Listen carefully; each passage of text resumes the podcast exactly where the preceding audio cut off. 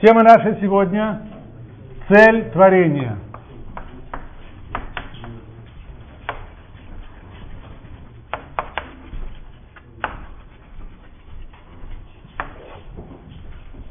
Почему именно эта тема? Она совершенно естественным образом проистекает из предыдущих тем. Начали мы с вопросов, касающихся веры, а именно существования Творца, пути, которыми может человек прийти к знанию об этом. Затем была тема, которую принято называть Туарей Хабуре, а именно тема атрибутов. Что о нем можно сказать, чего о нем нельзя сказать. То, что освещается подробно у Рамбама в законах об основах Торы. Из всех, всех атрибутов, всех туар, туарим, так, слово туар,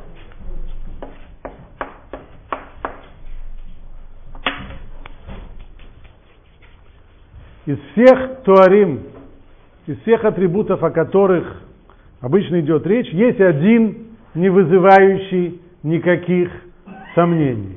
Это совершенство, то, что называется шлеймут. Может быть, кто-нибудь может сказать мне, почему он не вызывает никаких сомнений? Совершенство.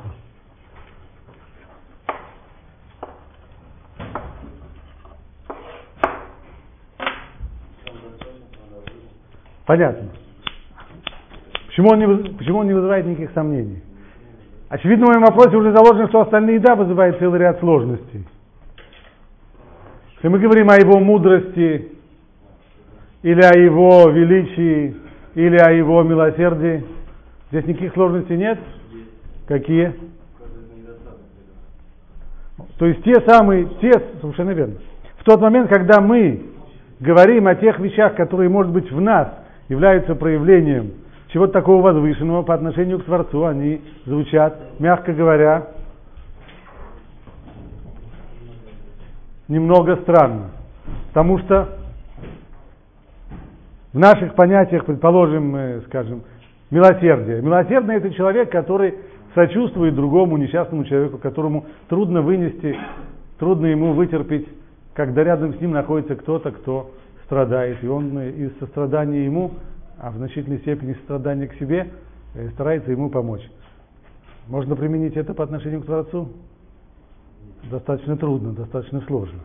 По крайней мере, если бы, если бы сама Тора не, не, не упоминала Туарим, не упоминала бы атрибуты, то, скорее всего, мы сами по себе вряд ли бы пошли на такое дело. Как говорит Талмуд, на что это похоже? Есть в Талмуде в трактате Брахот рассказ о том, как э, Рабьюда находился в каком-то месте, где молились, молитва Минха или еще что-нибудь в этом роде.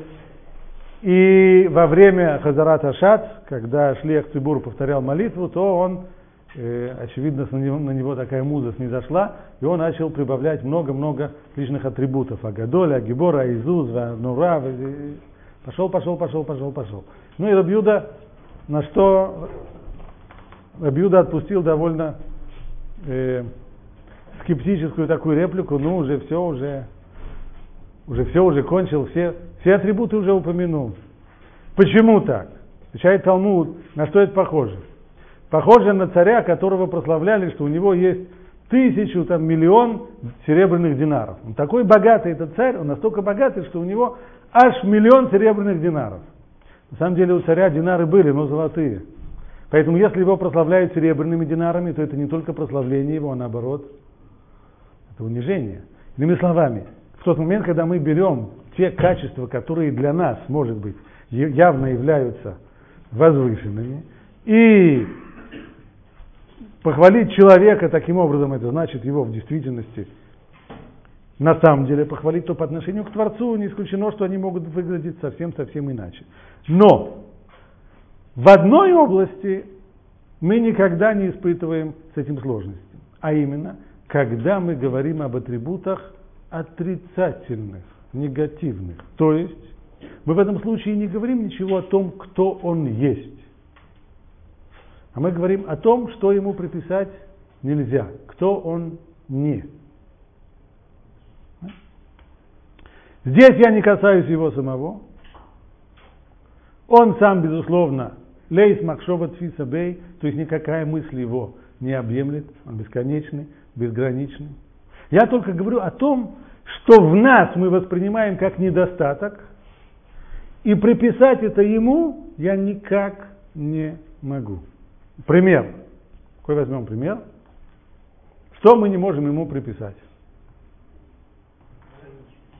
Ограниченность. Мы ограничены, а он безграничен. Согласен. И здесь я могу говорить о нем самом. Он безграничен. Конечное существование во времени. Совершенно верно. То есть мы во времени, стало быть, у нас есть начало, конец, он, у него ни начала, ни конца. Еще? М? Что означает Уришон Ахарон? Что это означает? Решен имеется в виду, что он прежде всех. То есть как, какой бы самый-самый-самый первый, первый, первый, всегда он оказывается прежде всех. Не знаю, что он во времени. И так далее. Совершенно верно. У нас, нам присущие ошибки, так, ему приписать ошибки невозможно. Если мы соберем все-все-все подобного рода утверждения, то мы придем к тому, что и называется совершенство. Ибо совершенство это не позитивная оценка. Что такое совершенство? Это отсутствие изъяна, отсутствие недостатков. Стало быть, мы вполне, это вполне правильно и вполне нормально говорить о том, что то, что мы можем сказать о Творце, то, что Он совершен. Почему я так подробно останавливаюсь на этой теме? А вот почему. Когда мы начинаем говорить о цели творения, из этих двух слов, то, что существует творение, в этом сомнения нет. Оно существует, мы с вами тоже существуем, Хорошо. А вот второе слово уже вызывает некоторый вопрос. Цель. А была ли цель? А может быть ее не было? А может быть э, творение просто создалось так, э, просто без цели? Может такое быть? В принципе, могло быть. Но поскольку нам ясно, что он совершенство, то приписать тому, кто совершен, бесцельное действие, бесцельное творение представляется логически невозможным. Посмотрите, пожалуйста, на вашем листочке отрывок, самый первый. К сожалению, он приходит без перевода, поэтому придется прочитать его в оригинале. Это Рамбам в Муреа Невухим, в третьей части, пишет он так. Кол поэль пеула ахат, эфшар шихавен батахлит, вефшар шило ихавен.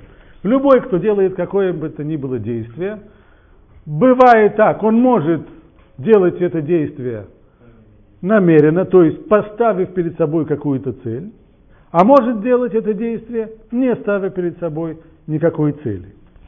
Памим тие нихбедет, у памим тие пхута.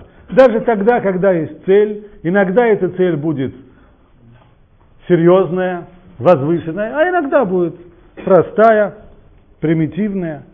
помим тагия, помим лотагия. Его действие может достигнуть этой цели, ту, которую он поставил, а может и не достигнуть. Везеу маши текзереу халука бейхрех. И мы вынуждены сказать, всегда будет либо так, либо так. То есть, что называется, третьего не дано.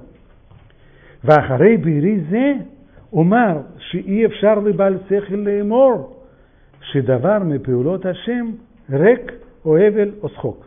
Вот после того, как мы это все объяснили, то мы должны сказать еще одну вещь. Так вот, я говорю, пишет Рамбам, что невозможно человеку, обладающему разуму, сказать, что какое бы то ни было из действий Всевышнего будет бесцельным, не будет иметь цели, или же будет иметь цель какую-нибудь типа Хевель Осхок. Хевель имеется в виду что-то маловажное, подобно пару, который выходит изо рта, или схок просто так ради смеха. Называется, «Э, что это сделал? Зачем это сделал? А э, просто так, смеха ради.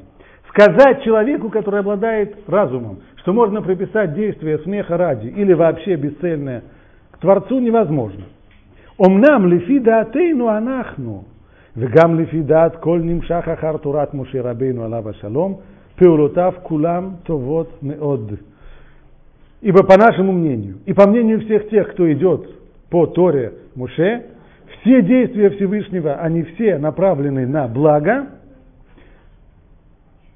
Амар ваяр элуким эт коля шираса виней тов меот. Как это видно из самого текста Торы, ибо каждый, каждая стадия из всех стадий творения заканчивается словами «И увидел Бог, что хорошо».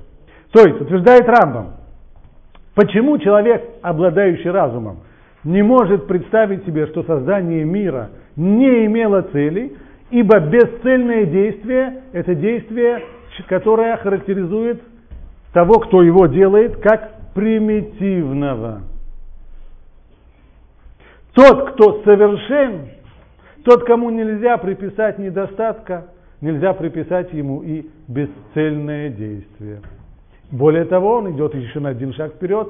Даже там, где цель есть, но эта цель сама по себе примитивная, сама по себе неважная, она тоже не характеризует того, кто совершен. Если нам понятно, что Творцу не можем приписать недостатков, не сможем приписать ему этот недостаток наличие бесцельных или маловажных действий. Стало быть, цель должна была быть, это первое. Второе, цель должна быть возвышенной. И следующий делает он вывод отсюда, это това, то есть цель, направленная на благо.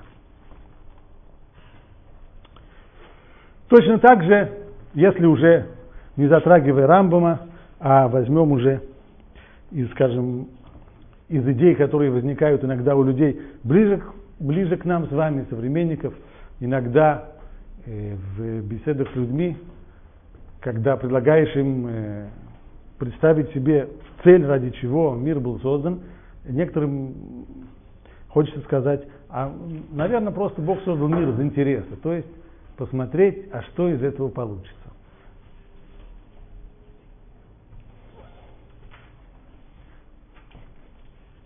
Что можно сказать о таком предположении? Примем ему, мы его за возможное или не примем? Нет. Почему нет? Совершенно, абсолютно верно, я совершенно согласен. То есть, Любопытство существует у того, кто не знает, что будет. Так? Что вот получится? Если сделать так-то и так, то что из этого выйдет? А поскольку мы говорим о, тот, о том, кто совершен, и совершенство его означает, что у него нет недостатков знаний, в том числе о знании, что будет в дальнейшем, стало быть, ставить опыты и посмотреть, что из них получится, ему неинтересно. Все заранее известно. Он не экспериментатор, это совсем не относится к нему. Значит, цель должна быть, совершенно верно. Цель обязательно должна быть и должна быть целью серьезной. Кстати, посмотрите еще на один отрывок, я хотел бы вам здесь привести. Это отрывок уже из Мараля, Мараль в Тиферец Израиль. Здесь он говорит вот о чем. Почему нам ясно, что обязательно должна быть цель, и его только аргументация другая – Пишет он так, снова без перевода.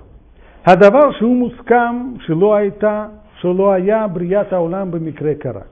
Вещь, которая очевидна и принятая, что создание мира не может быть определено как случайность. То есть то, что вот так вот получилось, создал мир без особой на то цели.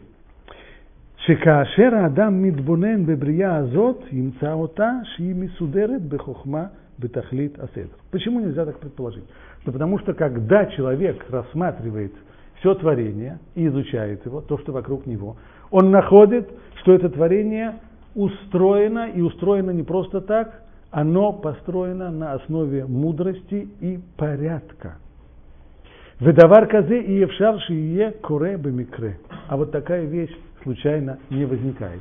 Кстати, мы когда-то в самом начале нашего курса мы уже этот аргумент упоминали, а именно – когда человек смотрит на мир вокруг себя, и он увидит, и он видит, что этот мир не просто сложный, а этот мир упорядоченный, гармоничный.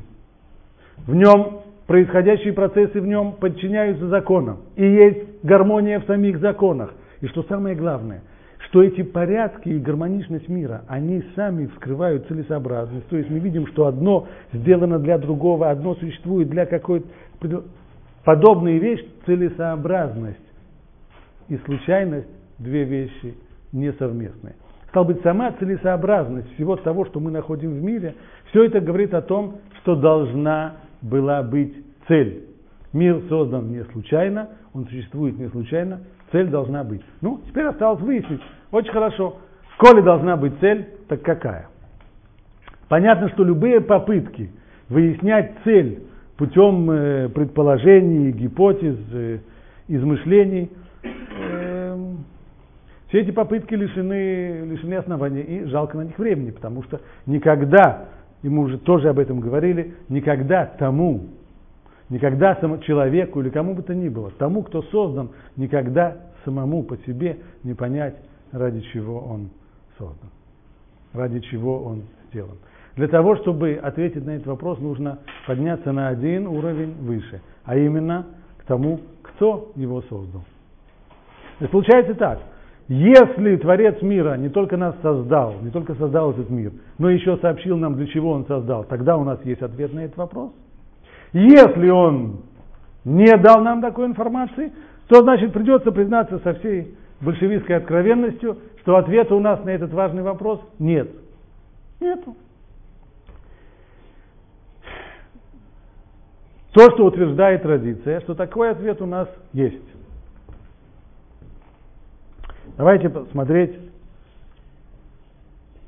следующий отрывок. Это Рамхаль, Дерехашем, вторая глава, целью в творении было воздать от блага Творца другим. Или в оригинале, и Бабрия, а я Митувоин Барах Лизулато.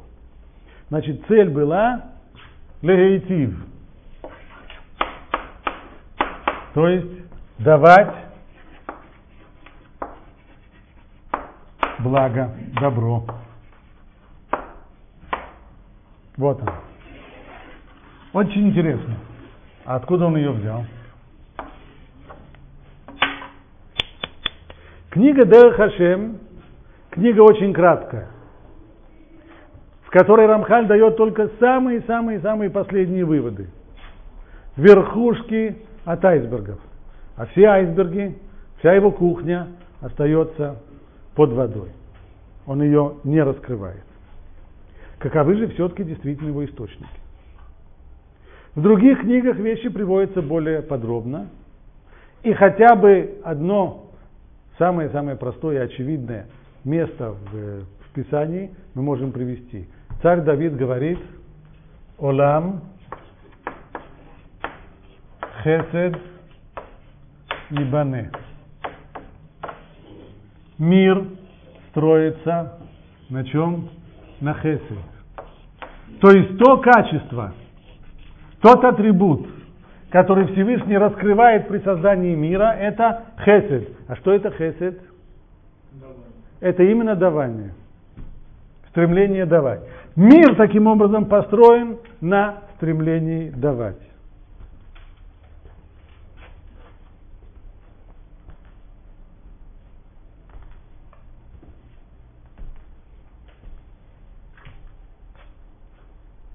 Это самое первое качество, раскрывающееся в творении мира. Кстати, в скобочках. Мы знаем, что человек создан по образу и подобию Божьему. Не входя сейчас в детальное объяснение, скажем только коротко, это значит, что те качества, которые проявляет Всевышний при создании и управлении мира, теми же качествами обладают и люди. И подобно тому, как М? А спрашивают наоборот, да, а можем ли мы сказать, что то, что в нас есть, так, можем ли мы этому сказать? Пока что мы идем только одностороннее движение, во вторую сторону пока не идем, для того, чтобы не входить в этот сложный вопрос. Вопрос очень правильный, он к месту, но...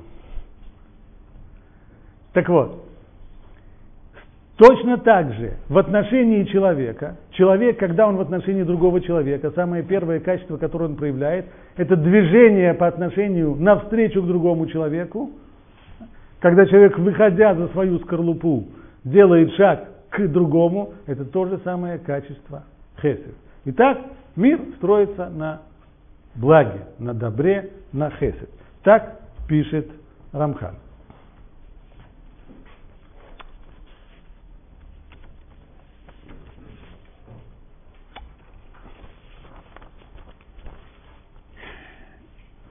Зададим здесь еще один вопрос.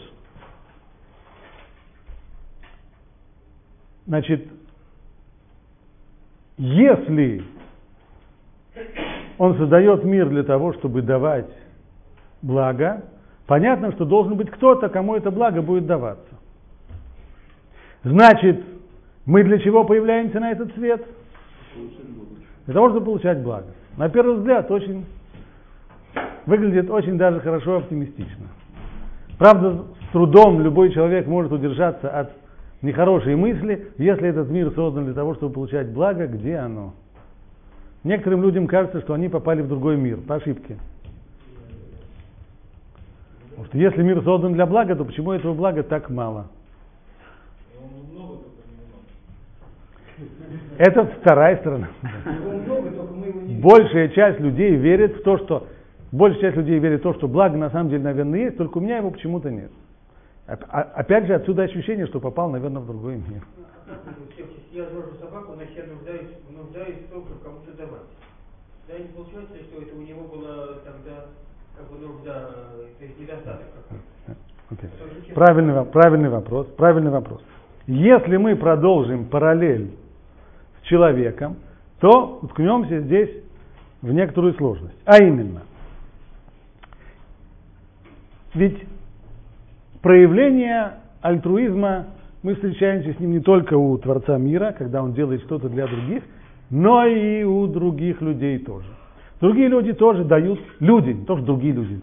Даже, даже такие создания, как люди, они тоже дают. Например, вы приходите в магазин, и продавец дает вам, предположим, пару туфель. Дает вам. Он тоже дает. Спрашивается задача, а что это он нам дает пару туфель? А? Он кто-то хочет замен, совершенно верно.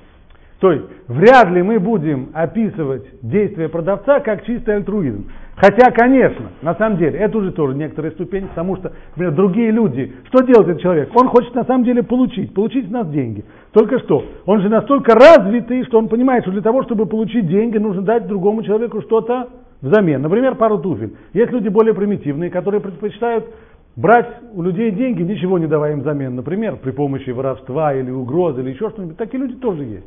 Так? А перед нами настолько уже развитые здесь творение, что он хорошо понимает, что для того, чтобы получить что-то, надо дать другому. Вот он и дает нам туфли. Но это еще, конечно, не альтруизм. А здесь мы имеем в виду, здесь мы сталкиваемся с удовлетворением человеческих потребностей. В чем он нуждается? В деньгах. Возьмем еще один случай. К вам э, приходит в гости, скажем, приятель. Он приходит в гости, а когда он собрался уже с вами попрощаться и уйти, вдруг выясняется, что тем временем пошел дождь, довольно сильный. Вы ему даете зонтик. Спрашивается в задаче, а зонтик вы ему зачем даете? Денег он вам за зонтик не дает. Очевидно, не для того, чтобы получать деньги. А зачем ему зонтик дать? Чтобы он не намок. Верно. Мы проявляем беспокойство. Мы, мы проявляем беспокойство о товарище, чтобы он не намок. А спрашиваю дело, какое нам дело до товарища и до его мокрых, мокрой одежды? Товарищ, он нам не безразличен. То есть, поскольку я питаю к нему чувства определенные, он мне не безразличен. Поэтому, когда я забочусь о нем и даю ему, я, безусловно, здесь забочусь прежде всего и о своей дружбе, и о себе тоже. Более того, возьмем еще один уровень, пожалуй, самый высокий – если папа покупает своему сыну что-нибудь, даже не обязательно зонтик, а еще что-нибудь другое, он покупает ему те же самые ботинки, покупает ему велосипеды, покупает ему мороженое, покупает ему еще что-то. Сын ему не платит деньгами, очевидно. Более того, дети обычно родителям, которые им покупают подарки и прочие вещи, они им платят совсем... А? черные, серые, ну, разными видами неблагодарности, безусловно, есть такое. Так? Тогда почему же родители так много дают своим детям? Потому что они их любят, совершенно верно. То есть и здесь у человека на самой высокой стадии его развития, самые-самые высокие проявления альтруизма, все равно этот альтруизм никогда не бывает чистым. В нем всегда есть определенная доля получения и самому себе. Человек на более высокое не способен. И это для него уже хорошо, если человек делает что-то из любви к другому. Или человек делает что-то, например, даже не для своих детей, а для совершенно чужих людей. Чужим людям он покупает велосипеды, и чужим людям он покупает пылесосы или покупает им, не знаю, э, э, шприцы для того, чтобы они делали себе уколы и так далее. Такой человек делает добро другим людям.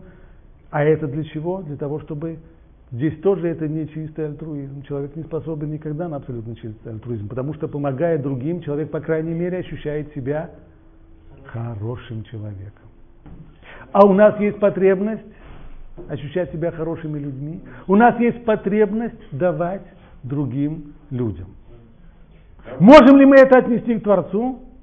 Вроде нет. А как же быть? Да. А если при трудной ситуации, как экстремальный человек жертвует, даже жизнь, спасти? Человек жертвует своей жизнью, по крайней мере, тем самым утверждая свои собственные идеалы, и, по крайней мере, такой человек, отдавая свою жизнь, получает что-то более серьезное взамен. Что? Смысл своей жизни. Если, если он отдал свою жизнь ради чего-то, значит это что-то было для него более значительно, чем жизнь. Всегда есть нечистота, всегда есть хотя бы что-то взамен. Но на самом деле, а? М? Да, да, пожалуйста. Как ничего не получает? Как ничего не получает? Я имею в виду, человек совершил какой-то поступок, да? Да. Ну, он, он не погиб, да, он там лег в больницу, травму. Он спас другого человека, в машину сам попал. Да, да. Я не считаю, что человек это делает какой-то мысли. Что вот я буду такой хороший. Это не, не, это не инстинктивно. Нет, эти действия не, у человека это не инстинктивно, безусловно, не инстинктивно. У человека могут быть инстинктивные действия, но не эти. И в, понятно, что здесь человек не то, что он в той экстремальной ситуации, когда нужно очень быстро-быстро что-то решить, человек не сидит и не думает, как бы мне сейчас сделать что-нибудь такого, чтобы на следующий день почувствовать себя хорошим человеком и так далее, и так далее. Это нет, безусловно. Но человек в тот момент, когда, даже когда, то есть есть ситуации, в которых мы делаем действия просто потому, что у нас определенные уже накатанные э, вот, экстремальные ситуации, в которых нужно быстро-быстро что-то решить. У нас есть определенные накатанные э, матрицы поведения, совершенно верно. Но они тоже построены на наших э, особенностях, возможностях и ценностях. И среди всего прочего, человек, в этом, в этом собственно, и особенность его поведения. Человек, который отдает свою жизнь, он никогда не отдает ее ни за что просто. Это в конечном итоге торжество его собственного идеала, ради которого он эту свою жизнь отдает.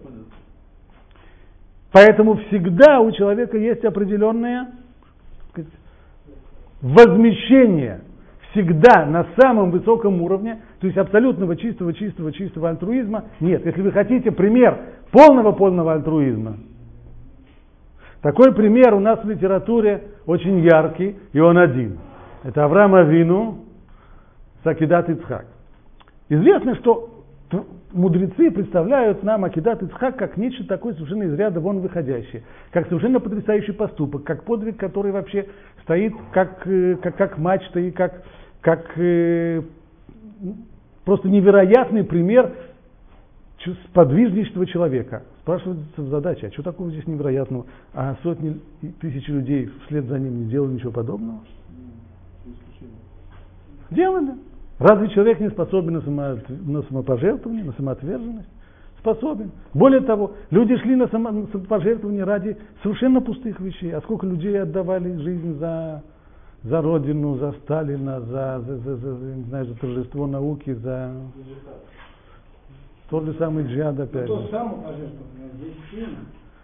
Даже сына. Есть, известно, есть После войны была опубликована книга одного литовского равина, Ошри, кажется, о его опыте в, в концентрационном лагере. И там он приводит следующую, следующую историю. Это было перед Роши Шана, к нему подошел один еврей и задал ему такой вопрос. В одном из блоков был побег. И после побега охрана арестовала заложников. Столько-то человек. Условия игры всем известны. Если до завтрашнего утра беглецов не найдут, то расстреляют заложников. И среди заложников попался его сын. Он сидит там в бараке заложников. Литовец, который охраняет этот барак, он ему знаком. И он, в общем, может, собрав какие-то вещи, попытаться поговорить с тем, чем дать ему взятку, чтобы тот выпустил его сына. Но, опять же, условия игры всем известны. Заложников должно быть определенное количество. Значит, если он своего сына оттуда вытащит, так арестует другого и расстреляет другого человека. Имею ли я право, спросил тот еврей, по Аллахе, спасти своего сына, понимая, что тем самым я подставляю под дуло автоматов кого-то другого. Равин ему, естественно, отказался ответить на этот вопрос. Он сказал, что чтобы ответить на этот вопрос, нужно вопросы Динейный фашот и прочий человек в, в таком состоянии, в котором, в котором он э, находился в концлагере, не может ответить ему на этот вопрос. На что еврей ему сказал, Рэби, я все понял. Я все понял. Так если простой еврей э, в концентрационном лагере, не, не герой, не, простой, простой еврей, если вы это мог сделать, чего такого делается из, из, из Авраама Авину? Что такое за сподвижничество там? Теперь послушайте ответные. Как раз то, что мы говорили. Любой человек в тот момент, когда он жертвует, жертвует своей жизнью, или даже жертвует жизнью своего ребенка, он получает что-то взамен, а именно тот самый идеал, которого он не нарушил. И он отдает, он жертвует жизнью или чем-то очень ценным для себя, чем-то очень важным для себя, ради чего-то, что еще более ценно в его глазах. Авраам Авину должен быть пожертвовать своим ребенком ради чего? Ради того, чтобы на завтрашний день его он бы знал, что он убийца, потому что никакого оправдания тому, что он сделал, не было. Разве можно приносить человека в жертву, в жертву Богу? Тогда приносили. Этим-то наоборот. Тогда приносили кто? Именно те, с которыми Авраам боролся. То есть, в отличие от человека, который утверждает себя с помощью самопожертвования, Авраам должен был при этом самопожертвовании зачеркнуть себя полностью целиком. Авраам знал, что А? Всевышнему подчиняет. Было это подчинение воле Всевышнему. такое. Да, но на завтрашний день оно бы оказалось бы просто убийством, потому что нет такой, нет такой воли Всевышнего, что А? Свел бы все к полному бесцельности. бесцельностью, совершенно верно. Все бы свелось к бесцельности. Это то, что говорят наши мудрецы, что когда он шел, когда он шел, шел туда, шел на Акида, явился ему сатан в виде мудреца и стал ему говорить, старик, а куда ты идешь? Он говорит, «Идем Богу молиться. Очень интересно сказал ему сатан. Тот, кто Богу молится, ножи с собой носит и прочее. Хорошо. Ответа на это не было. Поэтому сатан, ну и что? Начинает говорить, то сын, который тебе дал на, на старости лет, а ты его сейчас вот так прирежешь. Ну, значит так. Последнее его утверждение было, на завтрашний день он тебе скажет, ты убийца. Действительно так. То есть человек должен был принести в жертву своего сына. Ради чего? Ради ничего. Не ради какого идеала, не ради какого ничего. Полностью себя перечеркнуть. Вот это действительно вещь, которая находится за пределами человеческих возможностей. Нет, секунду, объясните, а разве не было идеалом, не идеалом, идеалом то, что он, то, то, сам факт того, что он исполняет волю Всевышнего? Я понял, да, это плохо дает. Ему было совершенно ясно, что воля Всевышнего, как таковая, как она ему была известна, как все то, что он учил до сих пор, а он учил ее долго, что она не может сводиться к тому, чтобы понести человек, чело- человеческое жертвоприношение. Ну. После, после того, как, после того, ему это, это то, что было ему совершенно ясно, что на завтрашний день, как он будет себя ощущать, как человека, который выполнил, вы- вы- выполнил волю Бога, или как человека, который пролил кровь, не- не- неизвестно для чего, неизвестно зачем и почему, в этом-то и штука. Вот это и было то самое тяжелое испытание. которая действительно за пределами человеческой возможности, человеческого понимания. Но в обычной ситуации человек в состоянии делать многие-многие вещи, даже на самых-самых высоких уровнях альтруизма. При всем при этом у него есть хотя бы минимальная, минимальная потребность быть хорошим человеком, быть возвышенным человеком и так далее, и так далее, и так далее. Понятно, что это куда лучше, чем потребности другого человека, который только торгует обувью, и все его потребности это только получать деньги, а ради этого он готов расплатиться с нами обувью, э, прохладительными напитками или чем-нибудь еще. Важно здесь подчеркнуть еще одну вещь. Многие люди спрашивают, если мир создается как попросту объект, ради которого, которому будет даваться благо, да? то не выглядит ли это странно? А именно, я понимаю, что если есть тот, кто нуждается, ему дается благо, это ясно. Но сделать кого-нибудь для того, чтобы ему давать благо, это несколько нелогично, нет?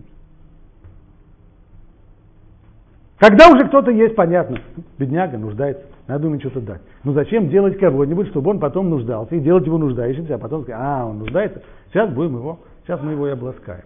На самом деле, на самом деле, даже в нашем с вами мире есть параллель, а это нужно хорошо затвердить. Весь наш мир – это только машаль, это только притча о более высоких вещах. Совершенно верно было сказано, дети – для чего люди обзаводятся детьми? Ну, разные люди по разным целям. Разные цели они ставят перед собой. Кто-то боится старости, кто-то боится э, смерти, кто-то хочет видеть свое продолжение в детях, кто-то хочет видеть то. И самые-самые разные. От самых простых, почти, почти животных намерений до более высоких. Но есть еще одно намерение. Не у всех людей, но вместе с тем оно присутствует.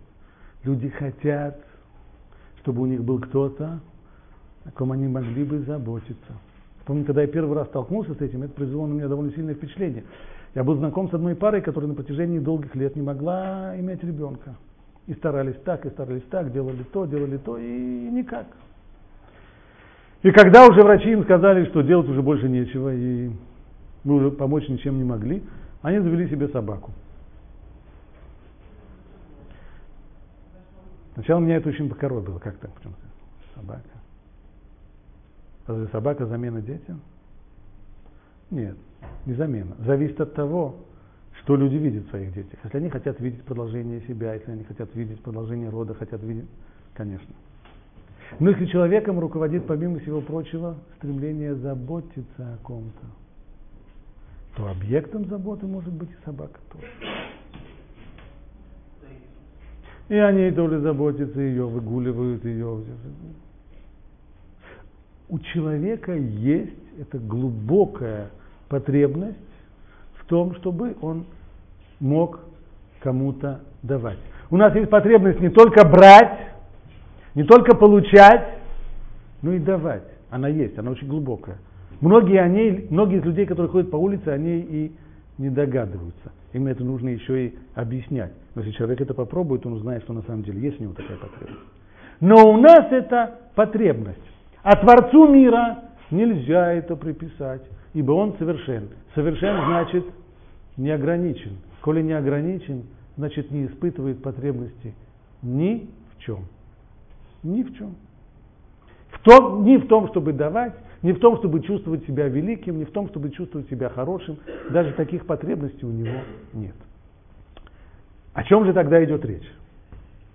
Мы говорим здесь о желании, о воле, рацион. Это желание, в отличие от нашего, оно желание свободное, то есть оно не происходит из потребностей. У нас любое желание, если я хочу, я хочу, например, я хочу пить, действительно хочу пить, я пользуюсь словом «хочу». На самом деле наше использование слова «хочу» не строгое, потому что разве я хочу пить? Я скорее наоборот, я нуждаюсь в том, чтобы пить. У меня есть потребность. А хочу и нуждаюсь – это две вещи противоположные. Хочу в, самом простой, в самой простой форме этого слова, это значит, меня ничто не вынуждает. Когда мы последний раз использовали слово «хочу» точно, когда мы были детьми. Например, когда мама приходит домой и видит, что кто-то разрисовал карандашом стену, спрашивает, что здесь произошло, зачем ты это сделал, ребенок говорит «хочу». Но если мама спросит его, зачем ты это хотел, то же совсем, совсем, совсем не серьезно, зачем ты хотел. Не хотел. Если бы я знал, зачем, не назывался бы хотел. То есть, строго говоря, хочу – это неаргументированное желание. Оно не происходит ни из какой потребности. Творение и цель, которую Всевышний поставил перед своим творением, она не происходит из потребностей, ибо у него потребностей нет. Его нельзя поставить ни под какие, ни в какие рамки, его нельзя, он не подчиняется никаким законам. Сказать, задать вопрос, а почему он хотел давать благо, то есть какая потребность вынудила его давать кому-то благо, это значит задать некорректный вопрос. Такой потребности нет. Да. А есть на самом деле у человека вот такое хочу, которое на самом деле не обусловлено никакой нуждой? У взрослых уже, у взрослых уже нет. А На, детей, на детском, на деле ну, если мы приведем к ребенку психолога и начнем изучать его, то он там найдет, конечно, всякие глубокие психологические корни и так далее, так далее, так далее. Но ребенок, по крайней мере, с его незамутненным психологией и сознанием, он эти вещи не различает. Так у него хочу, потому что хочу. Хочу и все. Пример, два мужа хотели художник, вот он рисует просто потому, что давай. А пить нельзя, нельзя не пить, потому что можно как какое уже нет. А он творчество,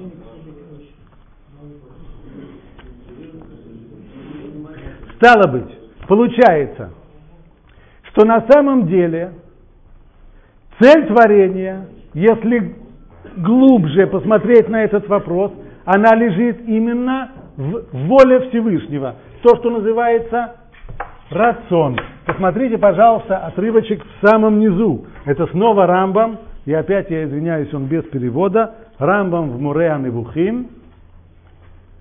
Пишет он так. Нишкод лехаамин, שזה המציאות כולו מכוון ממנו יתעלה לפי רצונו. То есть мы верим и стараемся верить в то, что вся эта действительность, вся целиком, она исходит от Всевышнего по его воле. Вело невакешло ила, вело тахлит ахерет клаль.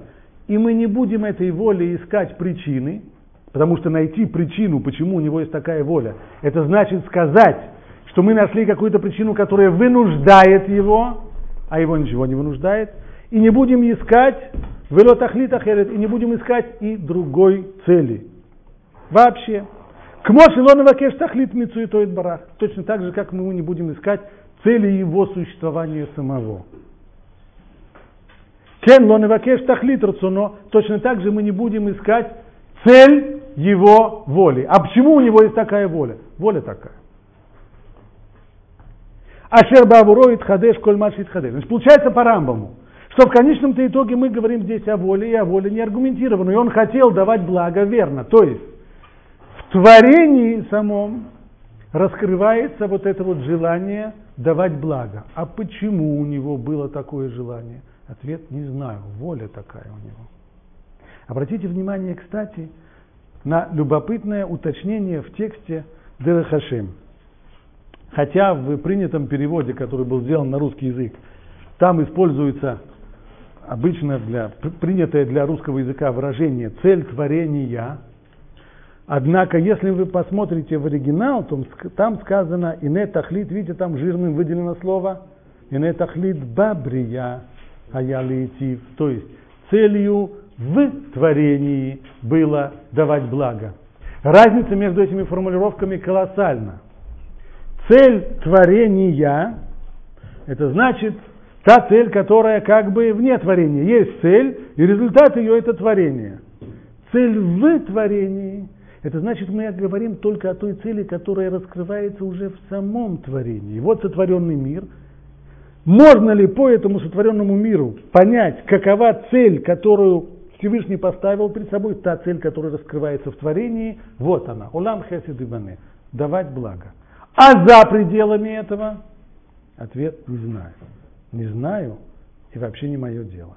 Потому что за пределами сотворенного мира вообще наша мысль туда не распространяется и не направляется. Как говорят мудрецы, все, что выше, и все, что ниже, и все, что за пределами, это все не для нас. Мы ограничиваем свое исследование только тем, что мы в состоянии понять. А в состоянии мы понять только с того момента, как мир уже существует.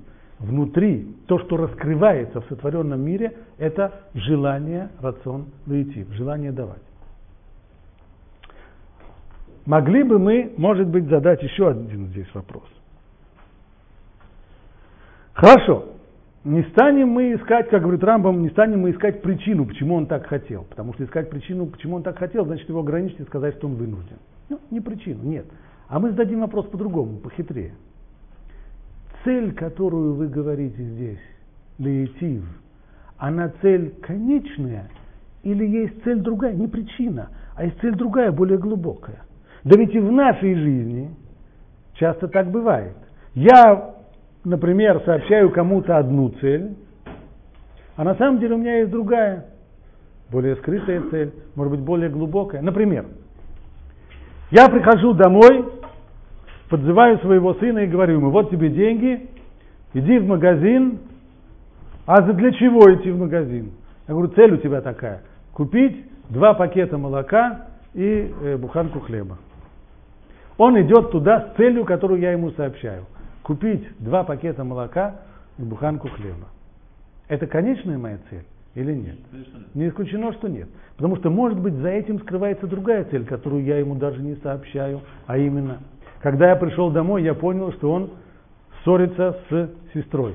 И когда визги и крики доходят уже до того, что я думаю, что они уже перешли всякую, всякую границу, то я хочу сделать здесь попросту брек, разделение сил, и поэтому даю ему цель. Иди. Это не то, что мне молоко не нужно. Мне действительно нужно молоко. И хлеб мне тоже нужен. Но на самом деле основная эта цель здесь была другая, просто брек сделать. Поэтому я его посылаю, я ему об этом не рассказываю. Может быть и здесь. То, о чем нам говорит здесь царь Давид, и то, о чем пишет здесь Рамхаль, может быть это только внешняя цель, может быть есть цель более глубокая за ней. Вот в этом направлении можем мы двигаться или нет. Ответ нам действительно придется на эту тему подумать и посмотреть здесь целый ряд других источников. Пока что мы подчеркиваем еще одну вещь, еще раз, что то, что раскрывается в творении, вот в самом очевидном, простом виде, это именно желание давать благо. Причем это желание, снова, это не так, как наше желание, которое нам присуще – и происходит из нашей потребности, здесь это желание другое. Более того, может быть, мы можем сделать еще один шаг вперед. Вот какой. Посмотрите, пожалуйста,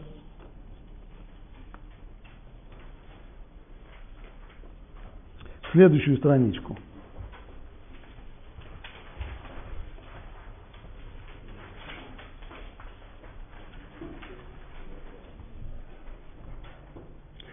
Здесь у нас есть целый ряд э, источников уже из, э, из слов мудрецов и более поздние источники. Все на ту же самую тему, определяющие цель творения как давать благо. Еще задолго до Рамхаля Рабейну Там, Сефера Ишар, тоже уже формулирует это логически, поскольку ему самому ничего не нужно – Стало быть, он сотворил мир не на благо себе. Простое логическое заключение. Он не имеет потребности, ему ничего не нужно. Вместе с тем цель должна была быть. Значит, эту цель следует искать не в области его каких-то интересов, а для других. Мир создан для других. Стало быть, не на благо себе, а ради других. И ниже есть у вас из трактата Санедрин,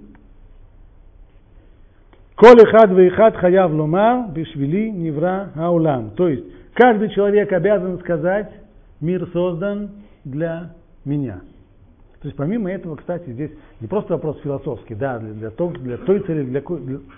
Талмуд здесь видит необходимую вещь в мировоззрении человека и в его мировосприятии. Человек именно так и должен жить, не просто понимая это умом, а и жить он должен именно так, ощущая и воспринимая, что мир создан для него.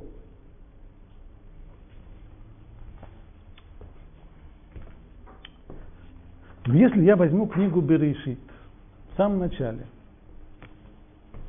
Берешит бара луким это шамаим, это арет. Известна сложность. Слово Берешит с точки зрения грамматической неправильное, потому что оно требует после него прямого дополнения. Берешит чего-то. В начале чего? А в начале чего? Прямого дополнения после этого нет. Сразу после, сразу после этого идет глагол. В, нач, в начале создал. Если было бы сказано Берешуна сначала, все было бы хорошо. Но вот в начале плохо. И поэтому масса-масса дрошот, масса объяснений, что может означать это слово Берешит, существует здесь. Одно из них, части Раши приводит. Берешит, Бишвиль Тораши, не крет решит. Значит, мир создан для чего? Для Торы. То есть Б решит рассматривается как Б, как Бишвиль для того, что называется решит. И у него там длинный список всяких вещей, которые называются решит. Среди них Тора, например. Амисроэль тоже называется решит и так далее. Так что же получается? Значит, мир создан для Торы. Нам здесь Рамхаль говорит, что Всевышний создал мир для того, чтобы давать человеку, давать благо, оказывается, ничего подобного. Мир создан для Торы. Разве не так? Или еще. Смотрите, пожалуйста, Следующий отрывок из Перкея вот. כל מה שברא הקדוש ברוך הוא בעולמו לא ברא אלא לכבודו, שנאמר כל הנקרא בשמי ולכבודי בראתיו, יצרתיו, אף עשיתיו. Все, что Всевышний создал в этом мире, создал он лихводо. Лихводо, если буквально перевести, что это будет? Себе на почет, себе на славу. Не забуду, я был так еще очень-очень начинающим преподавателем. Я как-то объяснял в одной аудитории, в основном там сидели женщины, я объяснял им перке, а вот дошел до этого, одна женщина прям так непосредственно говорит, ну вот, ему это тоже нужно. Тишина. Мало того, что все люди, значит, каждый, все стараются и думают только о том, как бы заработать себе чуточку ковид, как бы заработать себе кусочек уважения почитание и так далее, оказывается, хотя бы одном она думает, что, что хоть Господь Бог от этого, оказывается, ему тоже это нужно. И тишина настала. Надо было что-то ответить. Что ответить? Я же понимаю, что это ему не нужно. Он же совершенно, он ни, ни в чем не нуждается. Но я, с другой стороны, читать умею. Умею. Написано лихвудо. А как это понять? Иными словами, он им некому было его славить. Он создал мир, он сейчас будет людей э, чем-нибудь снабжать, а люди будут ему петь славу. Браво! Прям вот так вот. Не, ну могут, могут, но написано, что он сделал для того, чтобы его славили. Да они не такая, другая. Значит, получается, что... А нам говорит, да нет, ничего подобного. Рабейну там, поскольку ему ничего не нужно, он сотворил мир не на благо себе. Как-то Рабейну там пишет такие вещи. А что, Рабейну там не читал это место в перке, а вот? А как тогда это понять? Что значит слава, которая ему не нужна, а тем, которые славят?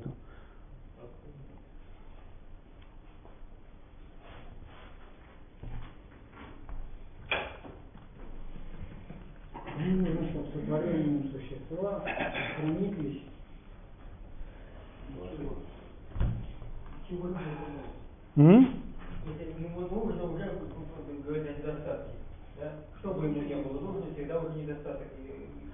Согласен, согласен, согласен. Ему не нужно, что Согласен. Это нужно прямо зарубить себе на носу, что нет ничего, на что бы я мог, мог бы ткнуть, пальцем сказать, о, вот это ему нужно. Ему ничего не нужно, в том числе кого-то, в том числе, чтобы его словословили, в том числе, чтобы его благословляли, в том числе, чтобы его, ему это не нужно. Нет, можно понять, что Да, ну, как? Что ли, хводо, бара, улям, что, что ему, он, ему нужно, ему нужно, он нуждался в кого-то, и он Да. поэтому, а нет, он изобрел мир для того, чтобы он был в таком состоянии, что постоянно, что постоянно Вот, вот это хорошо, вот это уже хорошо. То есть, когда мы говорим, что мир создан лихводо, мы не объясняем, для чего создан мир, а мы говорим, как он создан. Можно было бы мир создать таким, в котором ковод не играл бы, а можно было создать мир таким, в котором ковод не играл бы. А именно, например, можно было бы создать мир, который был бы непознаваем. Рамхаль в другой своей книге, да, Твунот, представляет нам модель такого мира. Например, представьте себе мир, в котором не проследовались бы, не прослеживались бы причинно-следственные связи. Такой мир был бы абсолютно непознаваем. Можно было такой мир создать? Можно было. Познать в нем что-нибудь невозможно. Наоборот, мир создан иначе, он создан познаваемым. Так? Таким образом, мы его постигаем. И вот это и означает лихводо. Так? То есть ковод это та форма, в которой он раскрывается в мире. Отсюда э, мыло холаарец кеводо. То есть он раскрывается в этом мире. Это верно. Это верно. Ну а что же мы будем делать с этим, с, Ну, решит? Значение, под которым мы это слово переводим на русский. язык. Неправильно. Согласен. О. Да, совершенно верно.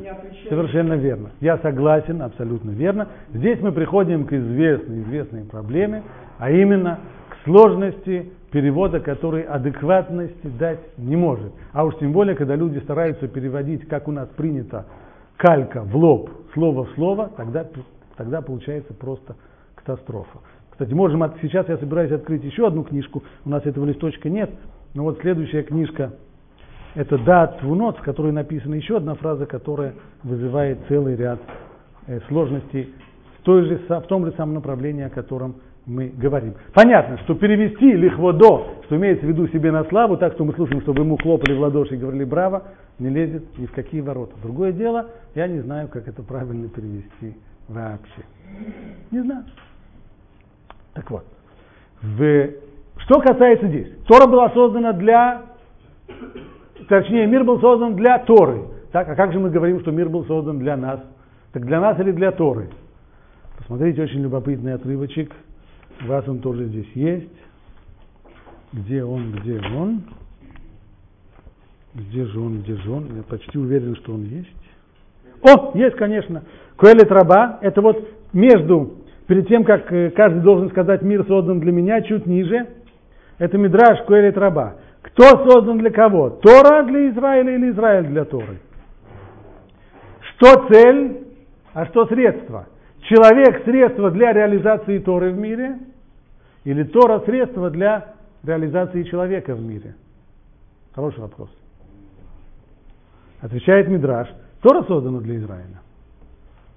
Или как это написано в личных святых книгах, Махшевет Израиль кадма дехоль давар. То есть мысль об Израиле, она предшествует всему, всему, всему. Кстати, Мидраше, насчет того, что Тору предлагают там другим народам. Да, да, да, да, да, да, да, да, да, да, да, да, да, да.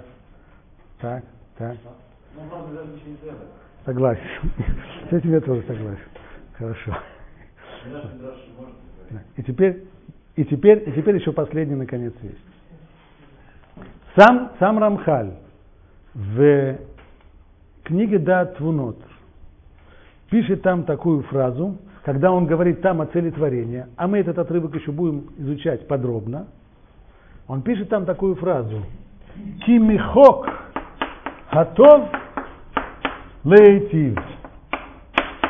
То есть свойство блага, свойство того, что есть добро и благо, это нести благо другим. Значит, поскольку Ашем он благо, а свойство блага это именно в проявлении блага, в том, что оно несется другим, поэтому ему нужно было создать мир для того, чтобы было кому давать. Опять, а что же это получается? Мы все время говорим, нет никаких законов, которые над ним давлеют. Он не подчиняется никаким законам. А вот там написано Михо Котов Лаитив, что свойство блага именно нести благо. Это если этого свойства, значит он... Вот теперь мы сможем наконец-то дать наиболее точную формулировку. Мы говорим, когда мы говорим о цели творения, мы говорим о желании, воле, рацион. Но это желание, о котором мы говорим, это воля. Она не происходит, как наше желание, из наших потребностей, потому что мы-то, как ограниченные, мы подчиняемся целому ряду законов, у нас есть потребности. Его воля, воля простая, а именно, это воля созданная. Слушайте внимательно. Мы говорим о созданном желании давать благо. То есть вот эта вот формулировка, что свойство блага нести его другим, свойство добра нести благо и давать добро, этот закон созданный, это не закон, которому Всевышний подчиняется, он его создал. Почему? В своей воле, свободной, абсолютно неаргументированной. Воля неаргументированная, как говорят это в Кадиш – Беальма дивра хирутей. В мире, который создан хирутей, то есть кирцоно, по его воле. Почему? По его воле. По его воле он создает вот это вот желание давать благо. Это желание созданное. Где на самом деле это написано? Не слишком, я, не слишком ли я говорю здесь заумные вещи? На самом деле нет. Это вещи написаны в довольно простой форме. Мудрецы спрашивают, опять же, по поводу вот этого слова «берешит». Как его объяснить? Одно из объяснений такое – когда кто-нибудь строит дом, как он его строит? Прямо так кидает кирпичи, раствор, и вот так вот получается дом. Если бы там, совершенно верно, если бы дом строили таким-то образом, то он бы разваливался довольно, довольно быстро. Дом строить не так. А как строить дом? Всегда есть два, две стадии, которые предшествуют строительству дома. Какие? Одна из них проект, а еще одна стадия нет, это уже строительство. Замысел, а именно цель. Цель, конечно, замысел и цель. То есть, Б решит, это бет решит. То есть есть два начала, еще до того, как сотворяют мир. До сотворения мира есть еще два начала. Какие? Первое это цель, второе план, как проект. Значит, есть творение, которое еще до сотворения мира, как и любое на самом деле творение, как и то, что мы делаем, у нас тоже это бывает. Например, сначала у людей есть идея. Идея, например, мы построим, мы хотим, идея рождается цель. Какая цель? Например, будем строить больницу. Или будем строить какой-нибудь, э, э, будем строить какой-нибудь красивый парк. Это идея, создается идея. Затем уже идея превращается в план. И понятно, что та цель, которую мы ставим, она отражается на плане. Если у нас была цель построить больницу, то проект, который получится, будет больничного здания. А если у нас цель была построить жилое здание, то проект будет совершенно другой. Проект уже отражает эту цель. Но сначала создается цель. Точно так же здесь. Творец сначала создает цель творения, а именно желание давать благо. Рацион выйти. Это созданное желание. Затем это созданное желание, оно реализуется на самом первом уровне в план. А что является планом творения? М? Тора, совершенно верно. И отсюда те самые мидрашим, которые были упомянуты про то, что Тора, она предшествует миру. Почему она предшествует миру? Точно так же, как план и проект предшествуют любому-любому зданию. Обязательно. А здание только реализует этот план не на бумаге, а в камнях, в бетоне, в стекле. Точно так же и мир, созданный уже, мир материальный, он реализует определенный план, а план этот на уровне, на уровне плана, на бумаге, он в Торе. Но этот план, он сам по себе является реализацией одной предыдущей стадии, а именно цели. И эта цель создана. И вот эта цель – желание давать. Теперь, как только это желание создано, и оно уже существует, то в тот момент, когда оно создано, уже необходимо его удовлетворять. Дало понять возможности, откуда приходят все те высказывания. Во-первых, мы сумели, мы сумели определить, что, что мы имеем в виду под словом желание. Во-вторых, все те высказывания, из которых получается, что вы, была некоторая вынужденность создавать мир для того, чтобы они просто оказываются на полшага вперед, а именно с того момента, как это желание существует. В дальнейшем создании мира должно удовлетворить это желание. Но это желание, которое не проявляет потребность Всевышнего, что нонсенс, а это желание созданное. Но с того момента, когда оно создано, оно требует удовлетворения. И дальнейшее это сотворение мира, оно уже обязательно, поскольку оно должно удовлетворить это созданное желание. Вот что означает это желание давать. И вот как следует вы понимаете то, что написал Рамхаль в Дат Вунот, что Михок Атов Лаитив, что качество блага нести благо. Это созданное правило. Это созданный закон. Создал, ну, потребное слово, он создал, во, да, да, да, да.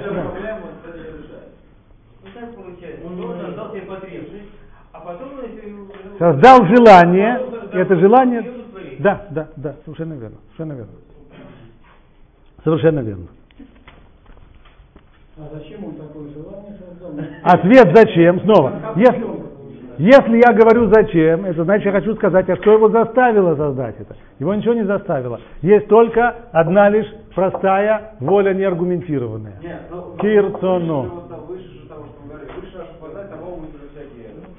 Не знаю, об этом говорит Рамбам. Ло невакеш тахлит мицюто, ло невакеш тахлит рацоно. Никогда мы не будем искать причину его воли. Почему? Воля такая была.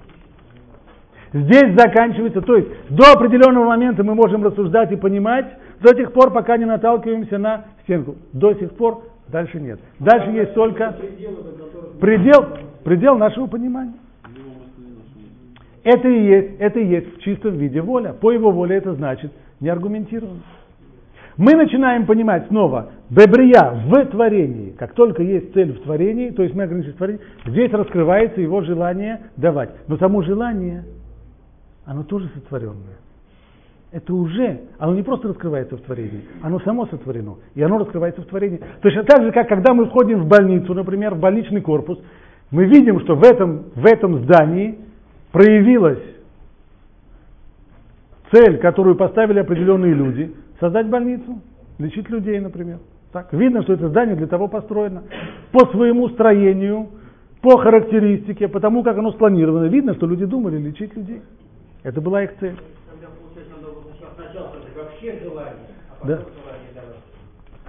То, согласен, согласен. Самое первое желание, оно не оформленное. Так, самое-самое-самое простое, простое, простое, простое, простое. Тому, тому есть очень интересный намек. Я это немножко. Есть, э, есть, э, когда мы празднуем сотворение мира, годовщину сотворения мира, Рошана. Зе айом тхилат мацеха. Что мы собираемся делать в этот самый день? У нас есть заповедь. Какая заповедь? Трубить шофар. Трубить шофар. Почему бы не найти что-нибудь чуть более мелодичное, чем шофар? Что-нибудь, я не знаю, хоть что шофар, да? То что происходит в шофаре, человек просто выдыхает, да? И ничего, ни- никакой мелодии, никакого, ничего, просто вот дыхание, которое выходит, дыхание не оформленное. На что оно похоже? А похоже на самый первый, как только рождается человек, он тоже кричит. Похоже на крик, совершенно верно. О чем кричит только что родившийся человек? Можно сказать, «Ч- а, а что ты хочешь? Он только оповещает о том, что у него есть «хочу». Как, как- какое «хочу», чего «хочу», еще совершенно непонятно в этом. Но есть тот, кто есть, и это тот, кто есть, он оповещает о том, что он есть, и он хочет. Чего? Оно еще не оформлено. То есть самое-самое первое желание, оно ни- никак, никак, ничем не оформленное. То есть получается, что и создание человека, а, только Всевышний, когда он создавал, написано, он вдохнул в него, так, а мы обратно выдыхаем в этот день. Так? Но этот самый выдох именно вот абсолютно не оформлен такого простого желания. То есть я есть и я хочу, больше в этом еще ничего не заложено. Это, безусловно, параллельно созданию мира. Самое-самое первое, самое первое так- так- такое желание, но, безусловно, не оформлено. Хорошо. Но ведь он же не сам кричит, а там шлепнут по.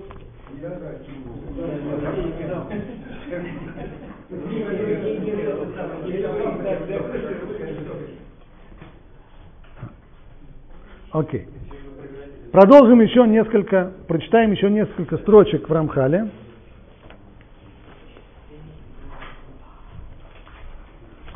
После того, как нам сказали, что мир создан для нас, и мы это все сейчас так подробно-подробно объясняли, но у нас была определенная проблема. Если мир создан для нас, на наше благо, почему этого блага так мало? Начинает Рамхаль объяснение подробное. И очевидно, что только Бог это истинное совершенство, лишенное каких бы то ни было недостатков. И не существует другого такого же, как Он совершенство. Если мир создан на благо, значит нам хотят давать благо. Наша цель тогда в этом мире благо получать. Здесь вопрос только одно, в одном. Где это благо? Как в старых детских сказках. Пускают человека в сокровищницу царя и говорят ему, бери, что хочешь, самое-самое-самое драгоценное. Твое. Здесь вопрос только, что взять. Ведь Творец мира хочет дать человеку, созданию максимум блага. Он не ограничен.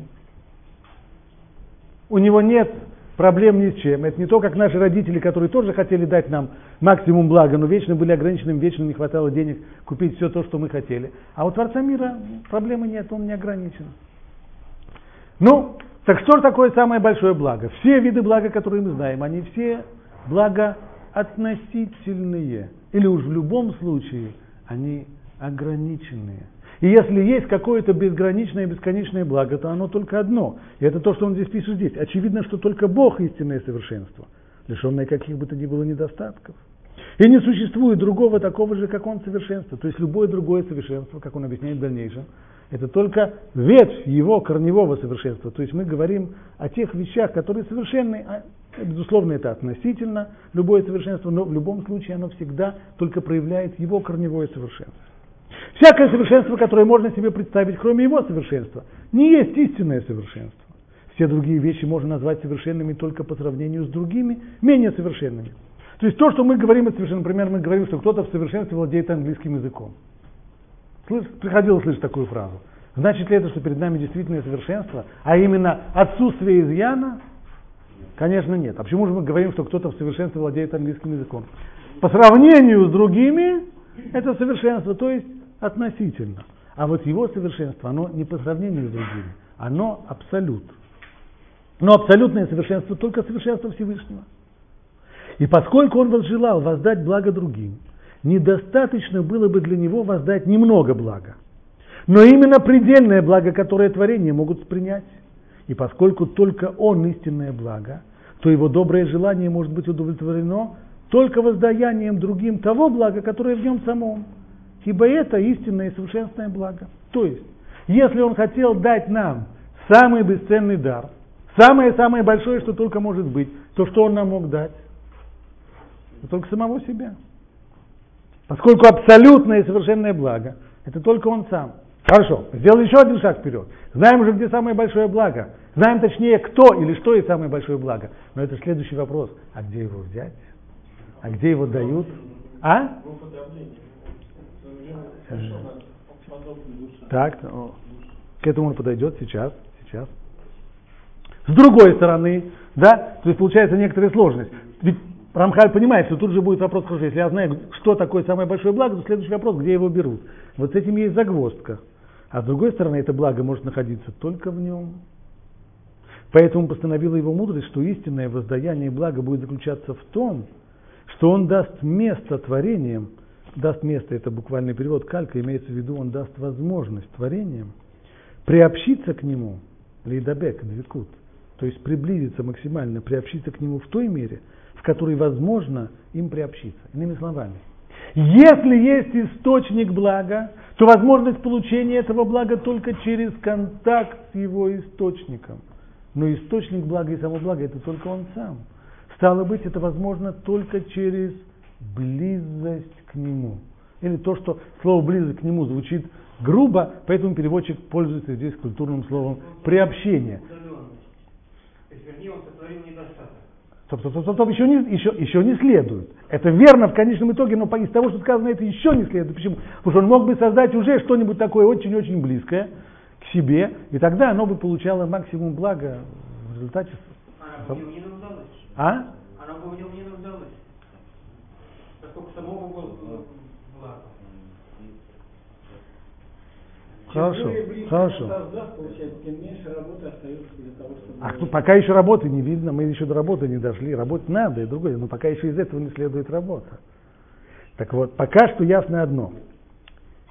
И тогда получается, что хотя творением самим по себе нельзя приписать совершенство Творца, но из-за приобщенности их к нему им будет приписано в той мере, в какой это возможно его совершенствовать. То есть приближение к источнику совершенства, тому, кто сам несовершен, но через близость свою к источнику совершенства, само творение оказывается причастным к совершенству. И получится, что творение наслаждается этим истинным благом в наибольшей мере, в которой это возможно для них. Получается, что замысел Бога в творении – создать тех, кто будет наслаждаться его благом, таким образом, каким это возможно для них. А как это мы сказали? Очевидно, именно через контакт, через близость с ним. Но здесь вопрос – что может быть близостью? Я понимаю, например, когда есть физический источник блага. Например, когда мы сидим с вами в душной комнате, что является источником блага? Свежий воздух, совершенно верно. Как получить этот свежий воздух? В результате контакта только. То есть, если вот там откроют окно, а я буду стоять здесь, то я этого свежего воздуха получу мало. Чем ближе я к источнику, тем больше блага. Простой закон. А?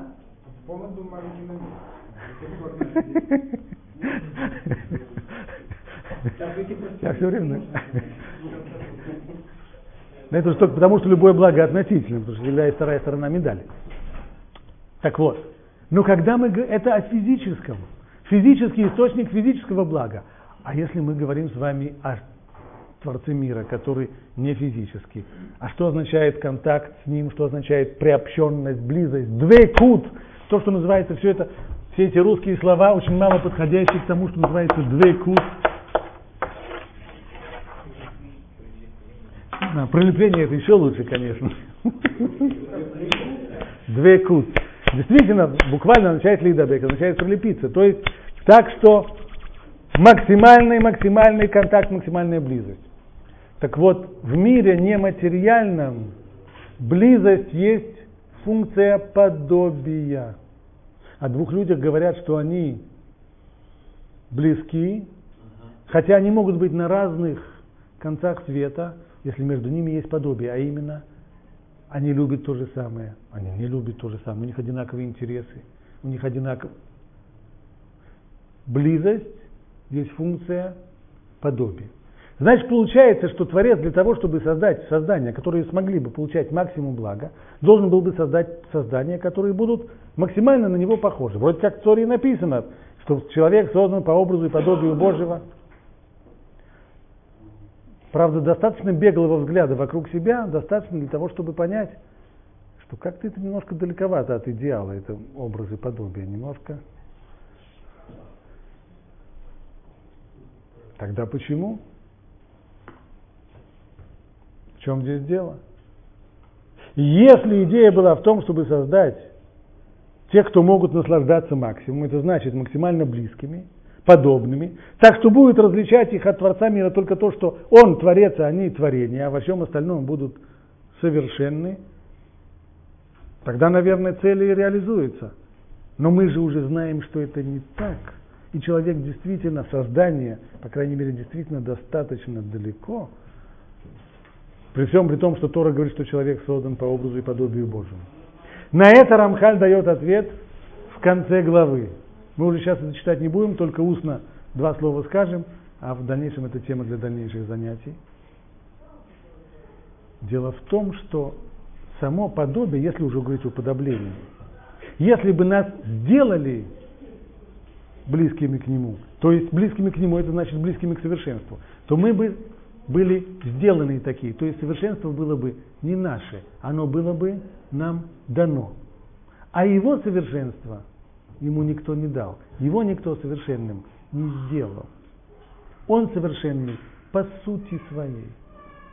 Значит, получается, что если бы нас сделали бы совершенными, то на самом деле близости никакой не получилось бы.